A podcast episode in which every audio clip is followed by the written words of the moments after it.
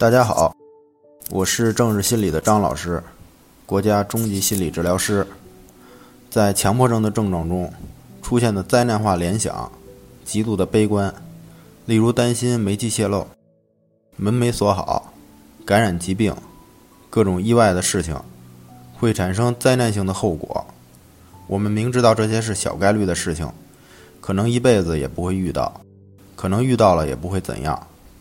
当然，可能有的人深陷在症状里，已经意识不到这些是小概率的事情了，而是体验着强烈的不安。墨菲定律里说，凡是有可能发生的，都会发生。我们说会发生，不等于发生在你的身上。